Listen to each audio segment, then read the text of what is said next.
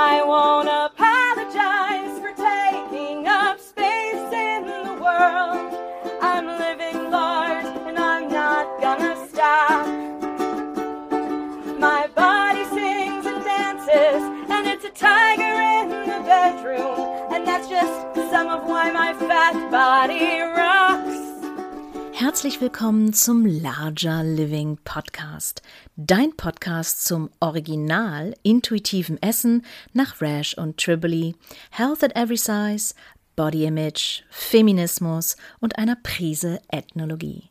Ich bin Dot und ich bin deine Wegweiserin raus aus dem Diätendschungel hin zu mehr Selbstakzeptanz, mehr Selbstvertrauen, gesunder Selbstfürsorge und Frieden mit dem Essen und deinem Körper.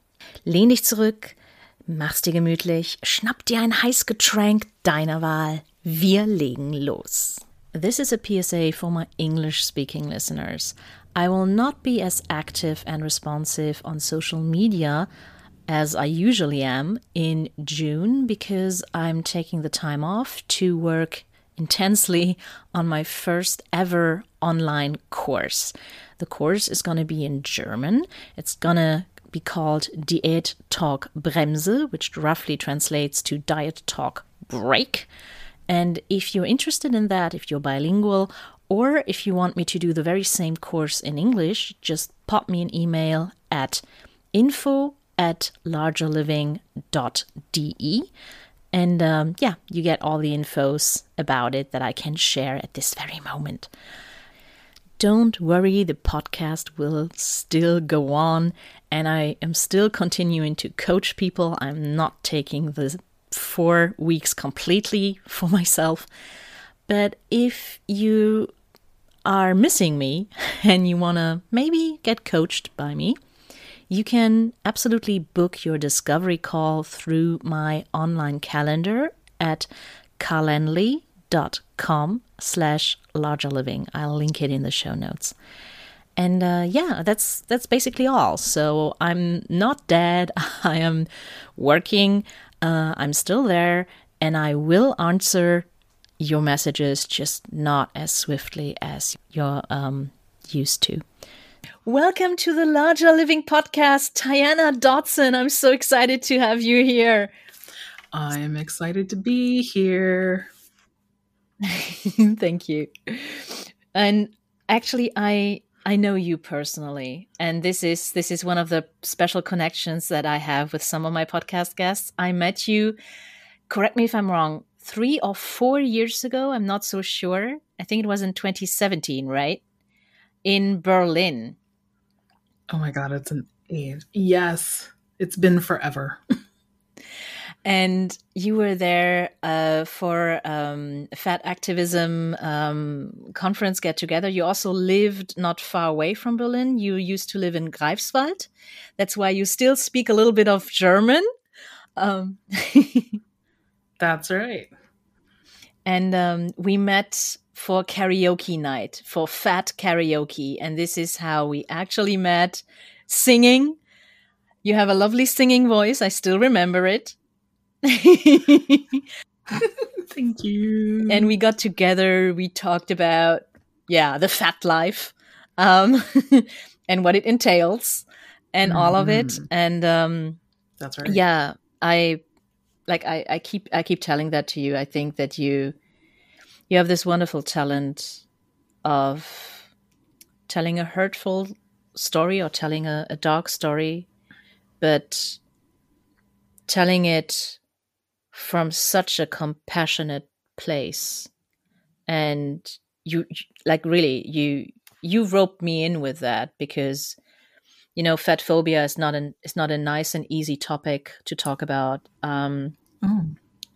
you know fat hate is not a nice and easy topic topic to talk about no. trauma is not a nice and easy topic to talk about but i think that you really have the talent to talk about all of this but always end on this on this comparative by comparison higher note of no look it's all about compassion. It's all about you know community. It's all about it's all about that. And um yeah, that's that's really how you got me. This is really how I stayed I stayed with you and and your content and uh, with you personally because yeah, I mean, I know you personally, so I can really attest that you are a very, very warm person, which I Mhm. absolutely love. And um, yeah, so I'm absolutely honored to have you on my podcast today. Oh, thanks for having me, and thank you for this lovely warm introduction. Um, like uh, that's really really great to hear that that like this this is your perception of me and my work, and um, that's very affirming. Like, thank you so much. No, this really is that. I think I think you have really a talent for that. It's truly. So Mm, yeah, absolutely. thank you. So let's talk about, if you want to, how you got to do this work. Because I know you having this work, but what what got you in there? hmm All right, so here we go. The long story, trying to make it short. Um, I'm a lifetime dieter. I've been, yeah, I've been fat since, gosh, as long as I've known. Um, it was about the age of eight when I was really made very, very acutely aware that my body was too big and that was a bad thing. And um, so I was fortunate enough to where there was no one in my family who was like actively champion championing like putting me on a diet or trying to change my body. But so I learned my dieting from my mom. And I just basically learned by watching her diet she never really criticized me. I don't have any memories of active criticism of my size, but I do know like my stepfather said to me once, no man is ever going to want a fat woman. And that was so confusing for me. It was so confusing for me at the time, partially because, you know, my stepfather says this to me. He's married to my mom at the time. I look at my mom and I'm like, but she's a fat woman and you're a man and you're with her. So i don't understand this. This is like just just doesn't make sense to me. But that has stayed with me. I mean i turned 41 this year and like you know that's oh god that's 30 what 33 years ago that something like this that this happened. And i can still recall the whole experience you know like where we were located and and what we were doing you know and and just the confusion that i had you know? So i was like okay well men don't want me or men won't want me because i'm big. So that's a problem and i need to change that. So essentially this kind of just set me off on on this journey where whatever my mom was doing to diet i was doing it too. You know she was uh chewing this this this dieting gum. And so like i would sneak into the bottle and like chew the gum.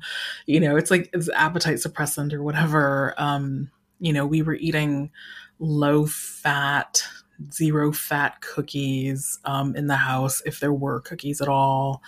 Um if she was doing different kinds of exercises like i would do them too not with her of course because i was sneak dieting I guess you could say, you know, um, I was doing it on my own time. Like we weren't doing it together. I was like, just like, okay, that's what my mom is doing, so I'll do it too. Um, and and basically, like this continued on until my adult life when I had, you know, control over who was buying the groceries and how things were being cooked. Um, and it really went into hyperdrive like after I graduated college. And that was because for the first time in my life, like I actually had the means to do something about it. And of course, like I had done what most people had done in college, which is like you're super busy, you don't really have money, you don't really have access. And so you tend to gain weight. So I was like, yeah, I need to get my health in order because this was the time when dieting wasn't really be ta- being talked about so much as dieting.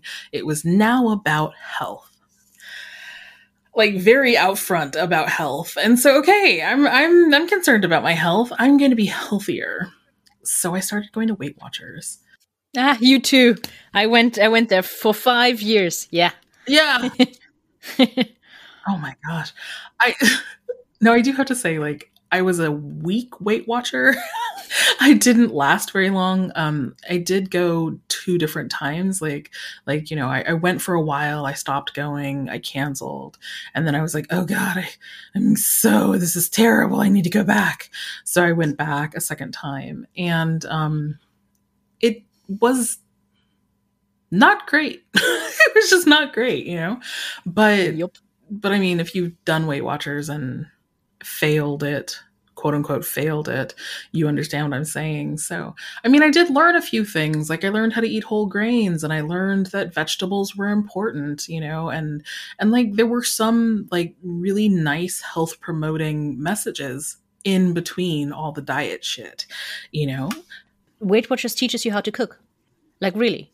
Yeah exactly it teaches it teaches you how to cook it teaches you how to throw things together yeah it was it was wonderful in that way for sure. But yeah. you know, it's still a diet. In between the diet, it shit. teaches exactly in between the yeah, absolutely. And and the same with um when you when you do it for a longer period of time, um, you get into mm-hmm. this. Uh, I I didn't participate in it because I don't know why. Maybe my sanity kicked in finally. Mm.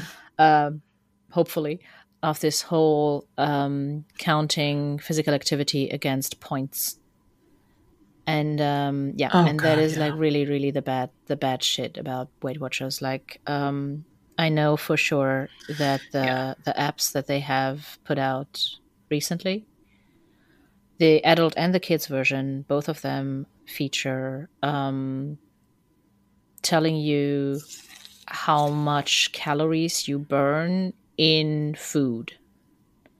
So go go for a jog for X minute and then you gain X amount of food. And I think that that really is yeah. enabling eating disorders or disordered eating for sure. And um, absolutely, I thankfully never took part in this because I could see the dangerous potential of it.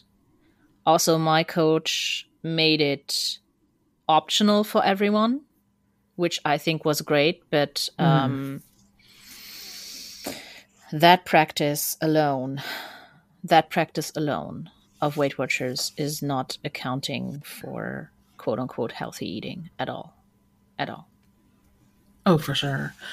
I mean, the worst part is, I mean, good good for you that you got to dodge that bullet, but ugh, I totally did not because my struggle with Weight Watchers was really like I just enjoy food.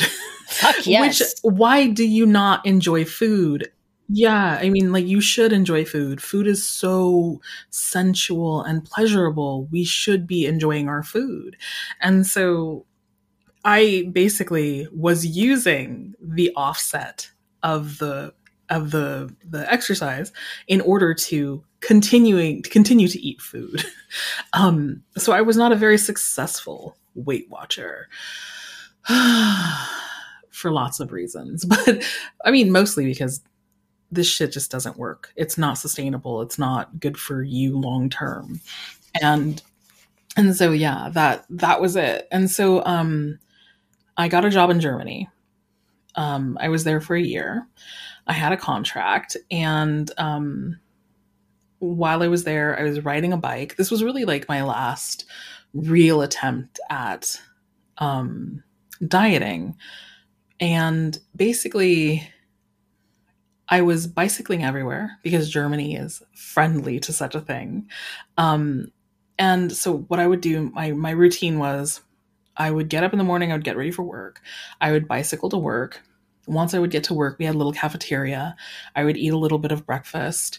I would drink nothing but water until lunchtime. I would generally have a relatively hearty lunch because Germany is great for that. Then I would drink nothing but water and eat almost nothing for the rest of the day. I would then bicycle to the gym most days of the week, mostly also because I had nothing else to do. I would climb six flights of stairs to get to the gym. I would do 30 minutes of warm up on a treadmill. I would do 40 minutes on an elliptical machine or until I reached a certain calorie count. Oh my god. Then I would do the full circuit of weight bearing exercises on the machines.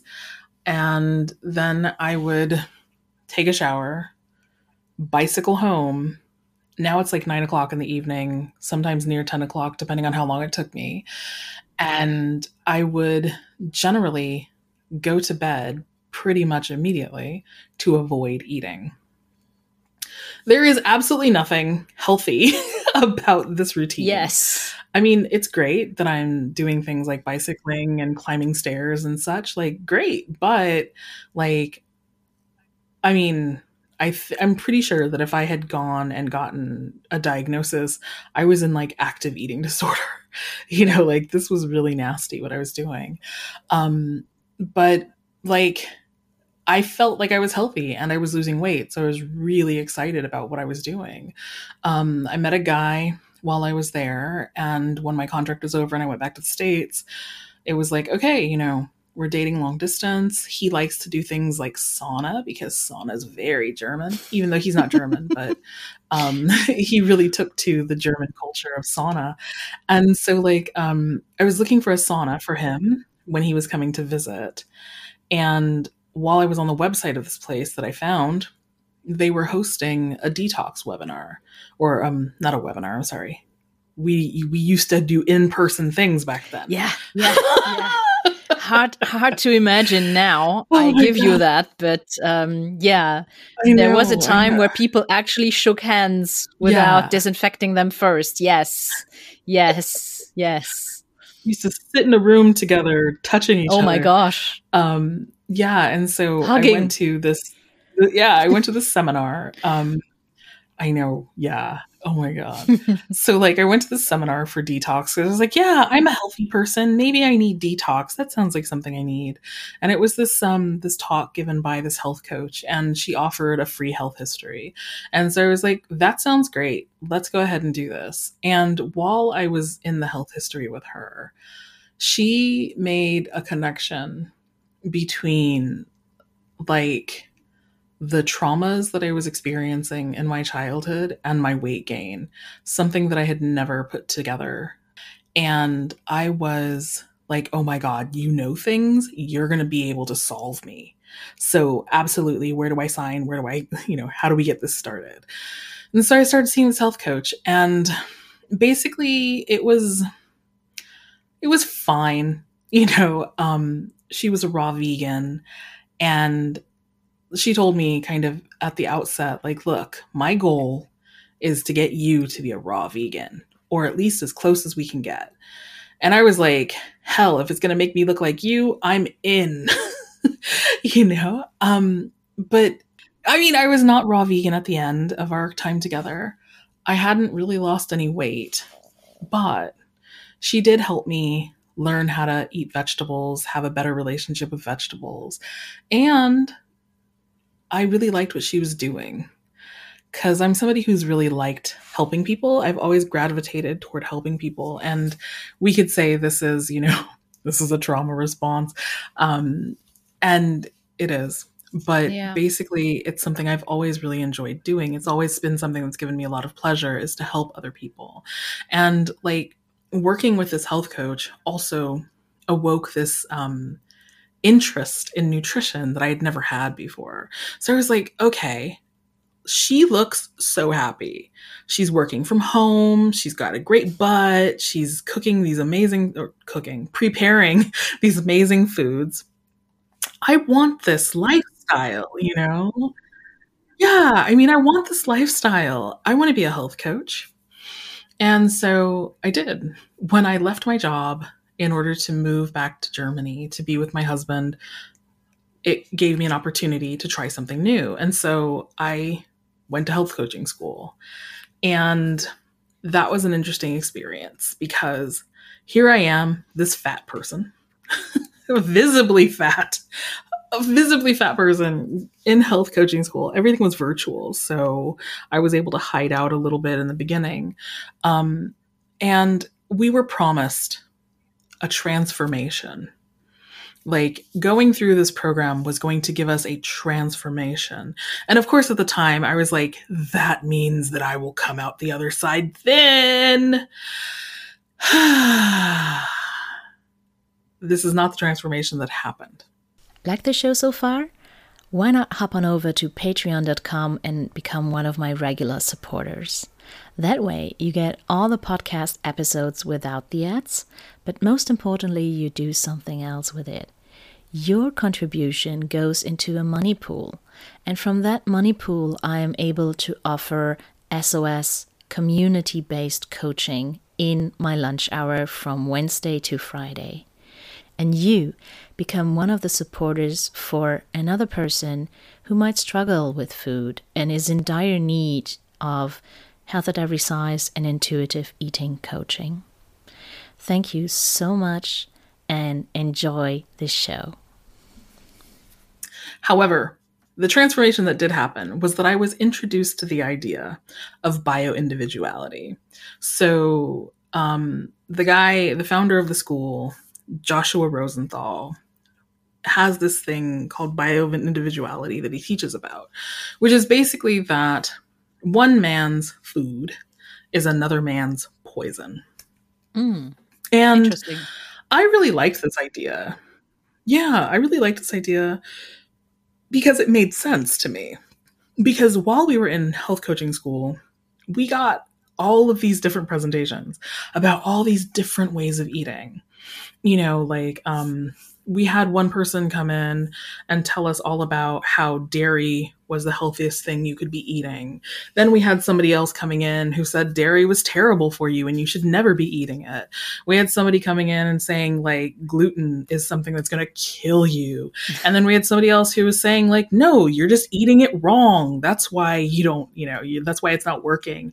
And so it's just like, you know, there were so many different types of diets that ev- that that the people who were espousing these diets were all saying this is the thing that made me healthy. This diet is what keeps me in optimal health. And I'm like if we can have this many diets and this many people claiming that these different diets work, that's bioindividuality. That makes complete and total sense. Yeah. Every person is different. Every person is going to have a different way of eating that serves their needs. That got me thinking because I was like, okay, I've got this blood work result that basically on paper says that I am a healthy person. Yet the doctor says I'm going to die early and have all these problems because my body is large. But I'm active. Um I wasn't losing any weight, but I was active. I was, you know, mostly vegan at the time. So it's like I'm eating, you know, quote unquote, well. I'm eating a lot of nutritious foods, mostly plant based, whole. I'm not losing any weight. Huh. Is it a possibility that I could be fat and also be healthy? Hmm.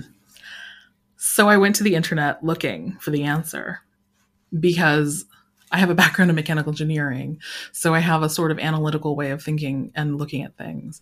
And I like to have proof and do research. so I, I did these things. I went to the internet looking for the research and I tumbled upon health at every size. And that was the freaking turning point for me. So this is how I went from like a health coach who was trained to teach people how to drink more water and eat more greens and, you know, move their bodies more so they can lose weight to somebody who's going, what if actually we could do all those things and not worry about the weight stuff. Yeah. and that's just kind of where it started for me. Um, I followed a bunch of bloggers. I just kind of tumbled down the slippery slope of activism and radical fat positivity. Here I am yep. today. Ta-da! Thank you for sharing your journey.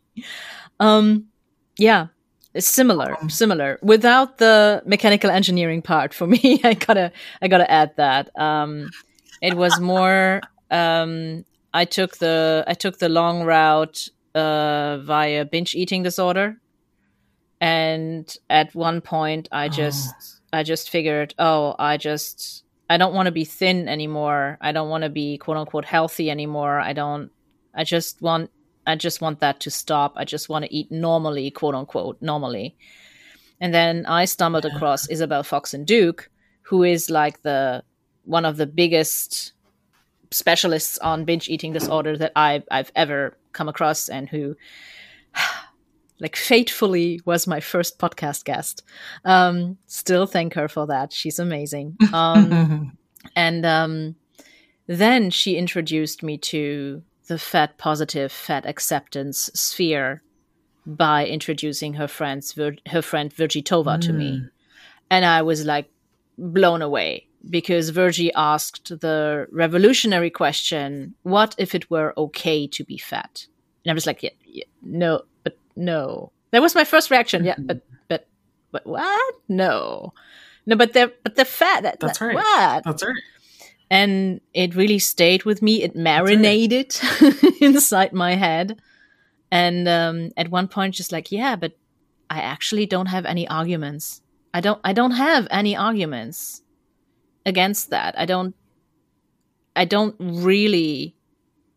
I can't really say, yeah, and um, Yeah. and again, like, what if it were okay to be fat? That's right. and this is this is how I got into the fatosphere. This was my entry card.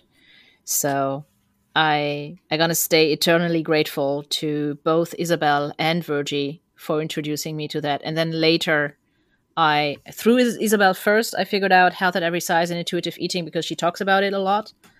And um and Virgie radicalized me. yeah, this is this was my this was my journey. Yeah. Isn't it isn't it amazing? I i always want to want to tell people like no hold on. I think i have to rephrase that otherwise. Um we both coach people. We're both coaches. Yeah. Um so when people come to us and they they're on the fence of learning about you know health at every size and intuitive eating about letting go of all the rules around food at all and just listening to their to their inner cues and and figuring out what is good for them.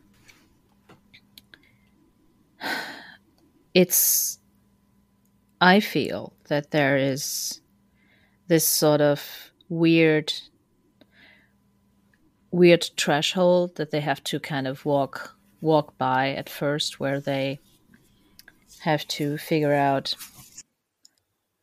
I don't want to be on yet another diet because yet another diet is not the answer to my to my problems, right? So that is that is mostly a given for most people who come to see me and I'm sure for most of the people who come to see you.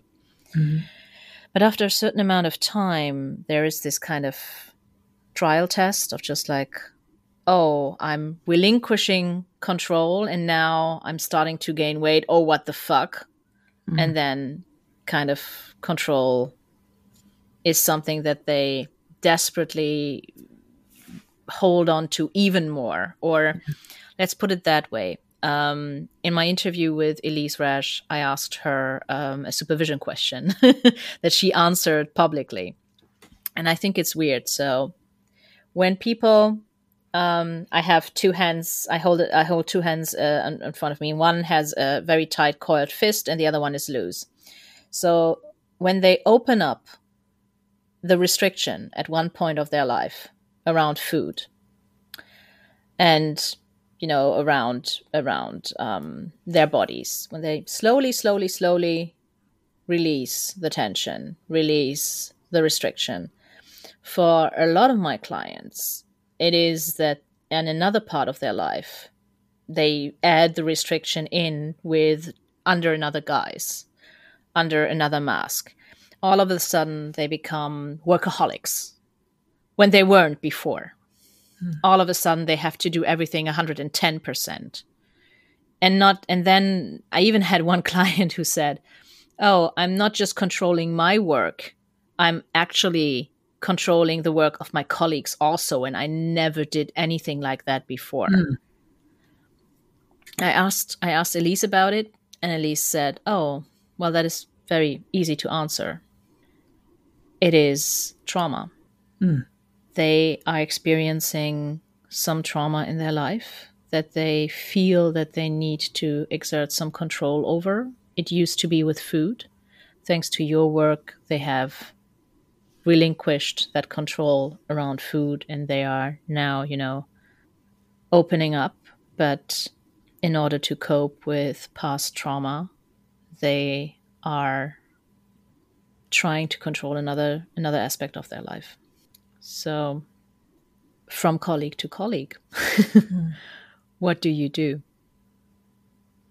What do you do when someone shows this? How do you talk about them with, with them about it? This is a deep question. Um, I know.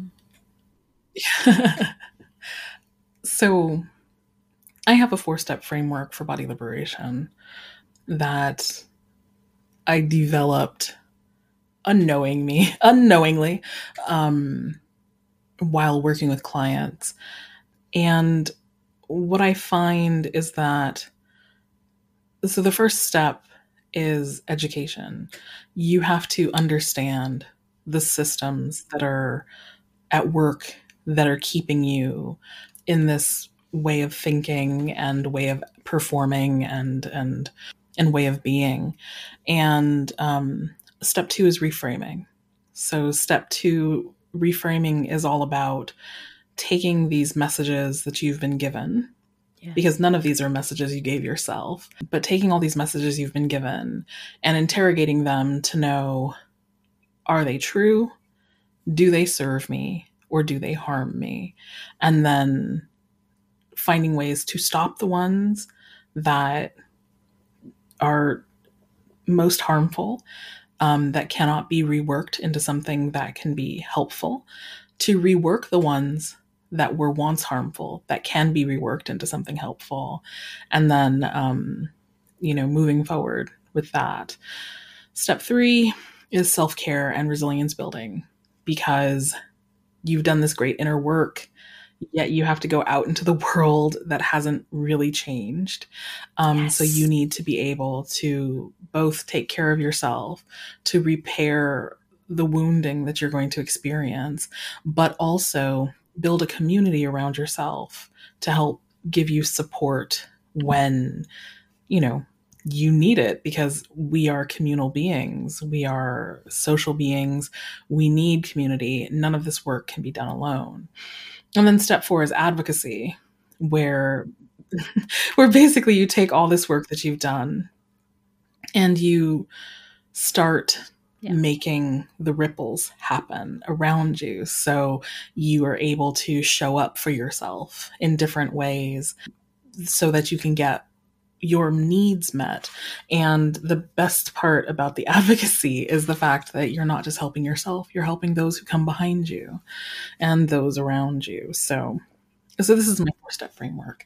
Um essentially what i tend to do when i am working with people is i like to help explain the systems at work because capitalism neoliberalism all of these other oppressive systems they have us believing that it's our fault. Everything's our fault. If you're sick it's your fault. You know if you're fat it's your fault. And it is all under your control. And it is also your responsibility to fix. And these are harmful messages that are also untrue they are untrue. There are so few things about our bodies that we actually have real control over. There are very few things about our health thing, things that can, can um can help us have better health outcomes that are actually under our control. The great majority have of the things that affect our health, like have real effect on our health, are things that we cannot change, like our race and like our our ch- our early childhood educational opportunities. I mean, you're no longer a child. You can't change that, you know. Um, and so basically, I I like to educate people um, and try to help people understand that this is not your fault. The fact that you feel negatively about yourself, the fact that you have this trauma, the fact that you are responding to your trauma in these ways, this is not your fault. Um, because I, I think that that helps quite a lot. Yeah, absolutely. Right? To release that tension, to release that it's not your responsibility that this happened to you. It is not your your you know, it's not your work to like change that part, you know, because you can't change that. However, that doesn't mean that you are powerless. Because all of us have power and capability, whether we know it or not, to make changes. And so that's why with my framework, um, the first step is gather information. And then the second step is do something with it. Because mm. We are very, very much divorced from ourselves. We are taught culturally in the global north, in the west, in the first world, however you want to call it, to live in our heads. Yes. The the the the whole idea like you know above the neck and above is where your real life is. Mm-hmm. this is where you know the things of value are. The rest of it is just meat sack that carries it around. And like the thing like the experiences of the body sensuality sexuality these things they're dirty they're bad they're base they're low. And this is a very effective messaging because it keeps you disconnected from the wisdom that is with that is with it actually in the body. Um like the indigeneity of each of us is held within our bodies not our minds. And so by staying in our heads we are disconnected from nature we are disconnected from each other um, we are disconnected from all the things that can really give depth and meaning to, to our lives. And so when you're taking the trauma you've experienced in one place and you're just displacing it to another, it's because you're not in touch with yourself. So I advocate very much in my work not for body love because I have underst- I have I have come to understand that this is sort of violent and abusive language because it is it's asking people to aspire to something that is out of reach for many of us. Because if we only say body love, you have to come and love your body. You gotta love it. You gotta love it. We are erasing people who suffer body dysmorphia we are erasing people who have body based traumas. We're erasing chronically ill or disabled or yeah. other types of people who maybe will never get to a place where they can actually love the body that they're in. So I say instead, yeah. let's get to a place where you are in partnership with your body. That's great. Where you can feel neutrally about yourself. Yeah. Yeah, because because in the end, right? Like we just don't want you to I just don't want you to hate yourself. Yeah. Like let's get out of that hate place. Let's get out of that shame place and let's get to a place where you can at least listen and hear the messages that your body's giving you and respond in kind. This is just a relationship. It's just mm-hmm. respect. It's just partnership. That's all that is you don't have to be in love with somebody that you have a relationship with unless you're in a romantic relationship or something like that. But like, think of like a business partner, you know, or um, somebody you're doing a project with, you know, your body. Yeah, or friend. Yeah, exactly. Your body is your life partner. It has been with you since the beginning and it will be with you until the end. It's the best partner you're going to have. It's and it's the only one that's going to stay the whole time. Yeah. So like just like let's be okay with each other. Can we just be okay with each other? Is that cool? Yeah. Oh, don't, God, that that that resonates so much on so many different levels. I think my 15 year old self wants to thank you for this because I suffered from body dysmorphic disorder. I was there. I really was there, and uh, I was never ever diagnosed because I diagnosed myself because it was people told me, "Oh, mm-hmm. the young girls these days, they all don't like their body. Oh, she will grow into it. She will grow into it. Oh, she will she will grow out of it and she will grow into it. Mm-hmm. Oh, it's it's going to be fine in a few years." Well, guess what? It wasn't fine.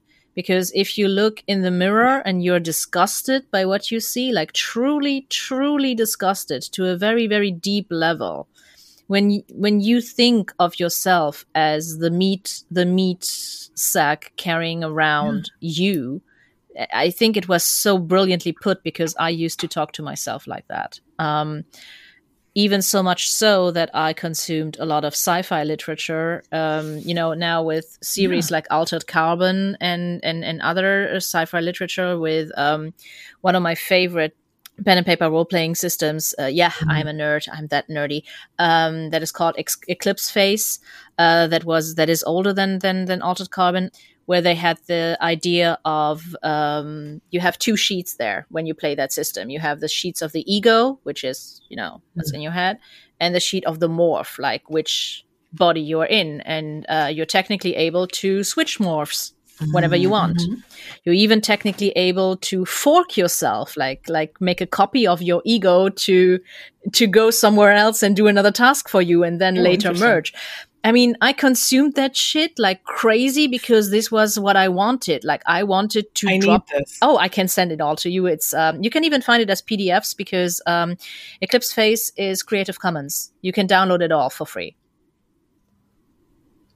Yeah, no shit. um, so yeah, I, oh no, I, I, I, I also need a fork. oh yeah, oh yeah, yeah, yeah, yeah. Oh, I need, I need, I need some forks too. Yeah, absolutely. But yeah, I consumed all of that, and I was just like, I want this, I want this, I want this. And then, you know, when I had some really bad times, I was just like, I want to leave this meat sack. If I could, I really want to leave. Mm, And um, yeah. so yeah, this is not this is not being not super cool with your body as a 15 year old. That is more than that. And um, so yeah, that resonated very very deeply. And Yeah. um, right. I always use the metaphor of peace and war in a way because when when you are at war with your body when you really are you know fighting Mhm. against it all the time and when your goal is peace you have to have the step- stepping stone in between of body truce because you know same when you have two fighting parties that clash against each other you don't resolve the conflict from one one day to the next that's not how it works and you know at first it needs to come to a halt Yeah. on both sides and then you're gonna have a talk and then you're gonna That's right. gonna talk about you know That's the, right. what you need to do in order to establish peace maybe you have to do some some haggling and all of that but the first step is to is to come to a Yeah. to a standstill come to a hold pause and then think okay what what are you going to do so this is this is what i what i talk about and i um Yeah. it helped me in my life um, to calm down the evil voices or however you like to call it or the the influence that really got me to a point where i separated mind and body completely and where i had like um at my really disturbing uh, days, uh, I, I think I should really record an episode about body dysmorphic disorder, and I will soon for sure. Um, that um, I had thoughts like, oh, my my wonderful my wonderful spirit, my wonderful um, intellect cannot possibly live in such a disgusting, disgusting hose. Yeah. And um, that, in and of itself, is just a testament to how much influence marketing, fashion, diet culture in and of itself, mm. because diet culture is is like this it's not just one thing it's not just an advertisement for for i don't know flat tummy tea that's not that's not all it is it's it's a, it's it's such a so it, it is a culture for a reason it's it's like a i don't know i always talk about it as being I'm I'm a nerd. I love H.P. Lovecraft. I love Cthulhu. so I always I always use a little bit of nerdy quotes in that. Um, it really is like this this this big big ass octopus with like an infinite amount of arms that span around and and have their have their little octopus suckers oh, yeah. everywhere. Um, and is is really is is almost everywhere, and you cannot really escape it because that is the culture that we all live in. But right. you can show it the big ass middle finger and say, "Nope, I'm not playing right. around in that anymore. I'm I'm getting out of it. I choose to opt out willingly and I choose to listen Absolutely. to to something else for for a change. I choose to listen to that's right. Like what I want and need without judgment. Yeah. I mean, yeah. Like, I always say that how you get started um, on the journey toward body liberation is it mm. takes two things. Um, the first thing is it takes conscious choice. You can't yeah. just like fall into it because just like yeah. a mud puddle that you fall into um, you have to choose to stay in that mud or you choose to get up and keep going. Um, so you have to make a conscious choice. You have to say, yes, I want to change. I want to opt out. I don't want to do this anymore. But then that second part is also important because the first part is a commitment and it's a promise and a creed that you have with yourself. But the second part is the thing that actually makes it come to life, which is action.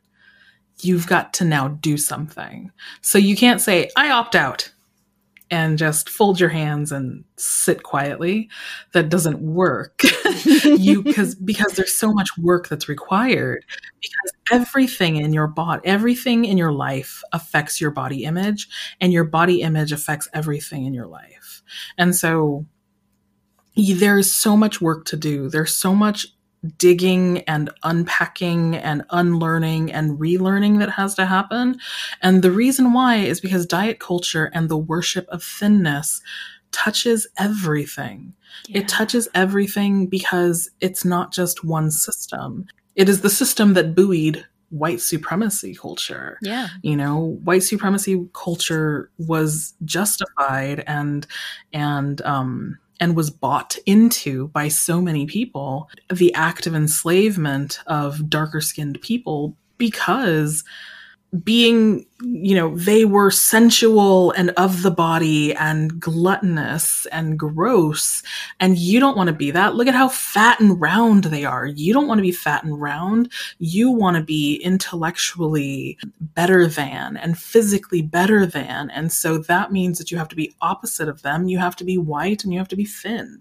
And this system has you know this this this this justification of white supremacy culture and enslavement of darker skinned peoples is the same system that was used to you know push uh, people who are feminine of center down because like okay you know you're white and you're thin which makes you better than these than these darker skinned savages but you don't want to be like them because that would make you unworthy mm. because you are a person who has a vagina.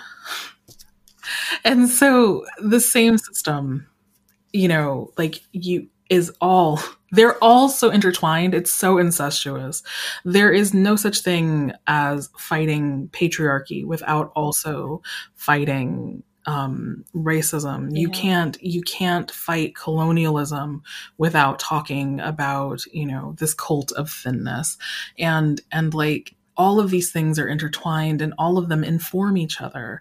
And basically, if you are actively choosing to opt out of diet culture, you are also actively choosing to do work around your other um, internalized oppressions or participation, tacitly or otherwise, in these systems of oppression. It is necessary. Yep.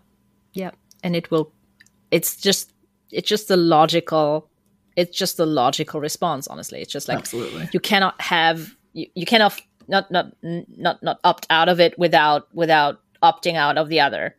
So it's just like you know when we talk about neoliberalism, which is one of my favorite hate hate topics to talk about, by the way. we have to talk about the patriarchy Mhm. because who profits from neoliberalism? The motherfucking patriarchy Absolutely. patriarchs, pa- patriarchy. Sorry, the motherfucking patriarchy. There you go. And when you talk about feminism, you have to talk about the patriarchy. You also have to talk about, you know, all of the intersections Exactly. because when I when when when I a white person stand somewhere and say, "Oh, I'm a feminist," that is something completely different than when you do it. Absolutely. But also, but also, I mean, regardless of what you look like when you're practicing your feminism, feminist thought all came from the work and the and the lived experience of queer black women. So like Yep. uh, you know, it's it's it's like you can be a feminist, but you can't. I mean, you can't be a true feminist. You can't really be practicing the actuality of feminism if you are not also working to be anti-racist and working toward liberation for all types of bodies. Yep.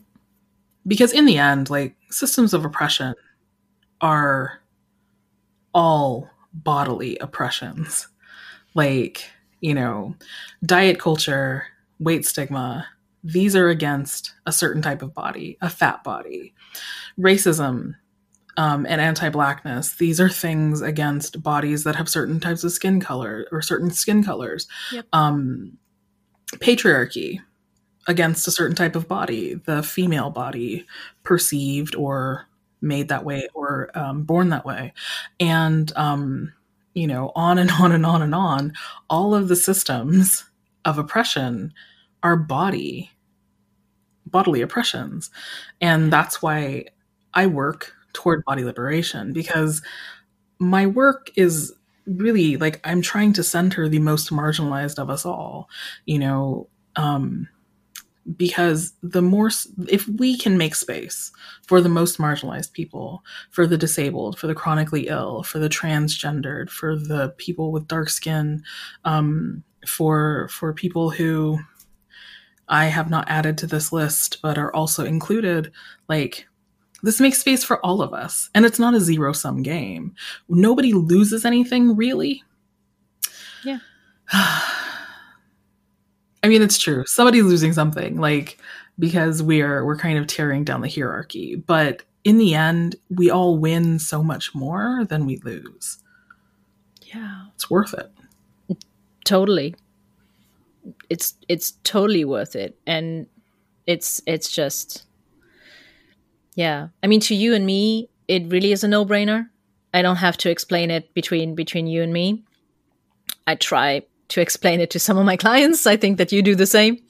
Um but yeah it's Yeah. I think that when you're when you're deep deep down the anti-diet ra- rabbit hole or the the health at every size right, right, uh, rabbit hole that then shows you the entanglement and intertwinedness of all the oppressive system that we both talked about you you see it clear as day but Yeah. i'm very sure that you know and and person who just who just uh, gave up diet culture, who just found out that okay, this obviously isn't working for me. I've been doing that for X amount of years or months or whatever, and I'm just realizing no, this is Yeah.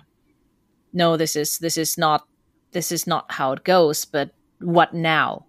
What how am I supposed to to live my life now? How am I supposed to eat? How am I supposed to move my body? How am I supposed to to to Right. what am I supposed to to do now?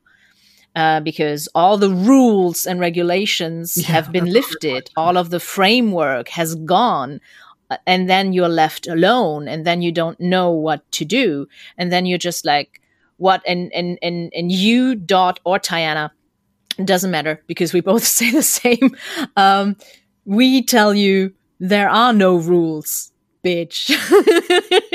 there never were rules to begin with.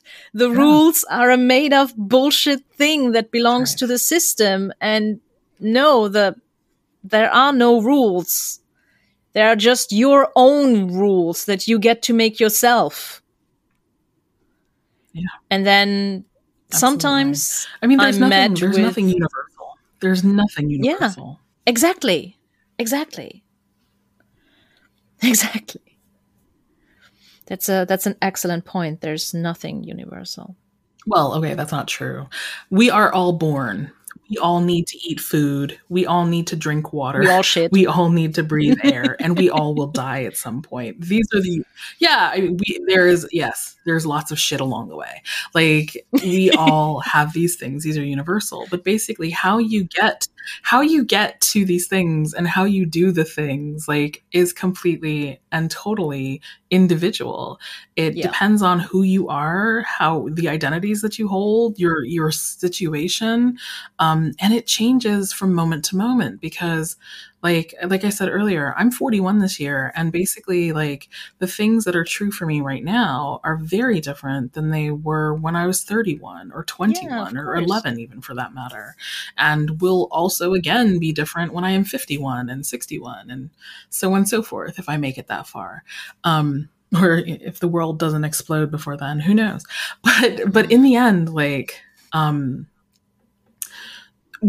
the systems of oppression capitalism all of this is telling us there is one right way there is one path and we should all be following it and this is the thing that keeps us in these dysmorphic dissonant places Yeah. um, because it's not for us these systems are not made to support us they are made to exploit us Yep. Couldn't have said it better. Thank you. That's exactly that's exactly it. I try to to ask one question that I that I wanna wanna ask all of my podcast guests, and um, I just I, I love that question because it, it gives room to opportunity. So, what is a topic or a question that you get rarely or never asked, but that you are passionate about answering? oh dear this is a great question Thank you. Take your time. Hmm. That's very amusing that absolutely nothing is coming to mind. absolutely nothing is coming.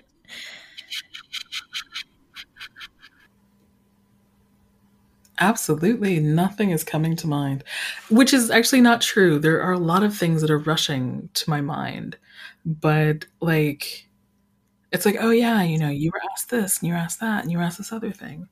Um, Hmm. I just I don't know how to answer this question. I do not know how. maybe maybe um maybe uh its little sister its little sister question is um what is a topic that you think should be talked about more Oh dear. So many of them. So many of them. So many topics. Um there are so many topics. There are so many topics that need to be discussed more. And um I guess okay. Yeah, this is what I will say. When you start on this journey toward body liberation. Um, I call it body liberation because basically, you know, you're healing your relationship with your body, you're healing your relationship with food, you're healing your relationship to performances of, um, you know, your gender identity or your sexuality or any other identity that you may hold. Like all of these things can be part of the work and are part of the work if you're willing to go there. Um, and I did say that you start this journey with conscious choice and action by coupling those two two things together. But if you're listening to this and you're going, okay, I just like struggle to eat salads and I, you know, just I, I just don't want this to be a struggle anymore. How the hell does that feed into neoliberalism and capitalism and racism and things? And this is a great question because yeah, like we got real deep and like real big and expansive in this conversation. But but the fact is that like for me what happened was I didn't realize from the outset that dieting was based in white supremacy culture and, you know, had racist racism kind of at its at its foundation. I didn't realize that at first. That took a long time to get there. The way I got there really had a lot to do with the fact that by going on this journey and unpacking the way I felt about my fatness helped me learn self compassion. Um, this is not to say that every day I wake up and I'm like, ugh, this body is great and I have no problems with food and so on and so forth. Because none of that is true. I still have bad body days. I still struggle with food. I still struggle with eating. I still struggle um, with all of the things because I still live in the culture that we all are living in. Um, that is obsessed with thinness and dominance and control. Um, but by learning how to be compassionate for with myself and accepting myself as a complex human being who fails, who makes on average five mistakes an hour. It's a fact. Human beings make on average five mistakes per hour. Um, when I was when I learned to hold that for myself, that yeah, I'm going to fuck up. I'm going to say something wrong. I'm going to have a, a bladder slip because I have a kid, you know, um, like I'm going to have these kinds of problems. Uh, sometimes my armpits will smell, you know, like I do poop. you know, when I was able to hold these things for yep. myself, um, shocker all of the deli- I know, right? Shocking. But all these delicious complexities that I have because I am a person, I am a human being, I have a body, and bodies are gross and complex and fascinating all at the same time. It was easier yep. for me to have compassion for others. Others that were both like me and unlike me. I was able to look at someone who um, you know, was transgender, like this was something that was n- completely new to me as a concept, like just a couple years ago, you know, um, because I I had not knowingly known anyone transgender in my lifetime. I grew up in Colorado Springs, Colorado. It's pretty conservative there, so I had a relatively conservative upbringing. And so like um, you know, transgender people were new to me. I was like I didn't know that was a thing, but I was able to just believe who they were believe them that that's who they were and that's what it was and do the research and learn and lean into it. Because by having compassion for myself i could extend that compassion outward. So i was able to like be like yeah you're neither a boy nor a girl. There's a whole spectrum out here of, of different kinds of genders. You have pronouns that i've never heard of that you made up for yourself cool do you you know and, exactly. and like Yes. it was just so easy Yes. for me to do it.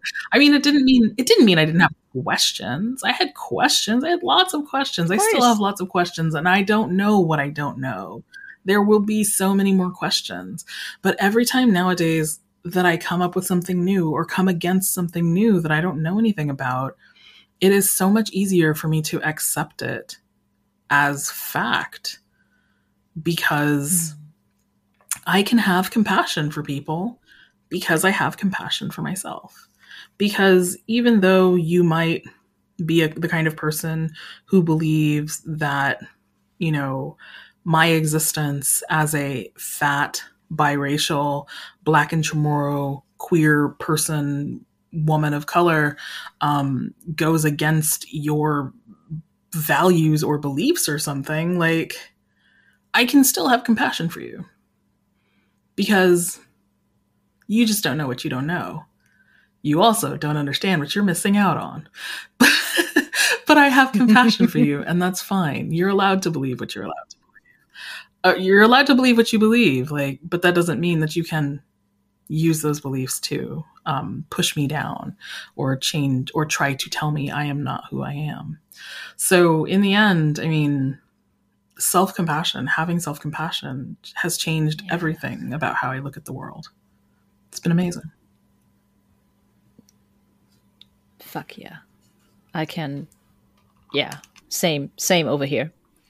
And this this white pansexual turquoise hair colored femme um, who is also polyamorous extends her her compassion in her arms to you and thank thanks you so much for being uh for being here for sharing all of that beautiful juicy amazing wisdom and uh i mean like i said you i you have that absolute talent that you just demonstrated in in the past hour that it's just so amazing. And yeah thank you so much Tiana for for everything.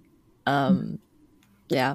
So self-compassion for sure for is is the key. It really it really is one of the keys. I really really think so, so too. I really really do. Oh my gosh. Okay, before I start I start completely crying out of out of out of everything because um I feel my feelings um today and in general. Um please um tell the listeners where they can find you if they want to work with you, if they have more questions, if they want to get to know you better. Mhm. Where where can they find you? Mhm. So if you're looking for me out in these internet streets, um, there are two places that are really good to find me. So the first is my website, um, which is www.tianadodson.com. So T I A N A D O D S O N.com. And um, if you're a social media person and you want to see pretty pictures that I put up, um, then you can check me out on Instagram. I am at I am Tiana Dodson. very, very unique and interesting. Um, so yeah, at I am Tiana Dodson on Instagram. Um, I'm also on Facebook, but to be perfectly honest, I spend a lot more time on Instagram. So um, if you have any questions or you want to reach out, um, process through some things, uh, you can DM me on Instagram. I'm available for that. Or you could also email me through my website. Yeah. Thank you so much, Tiana. Mm, thanks for having me.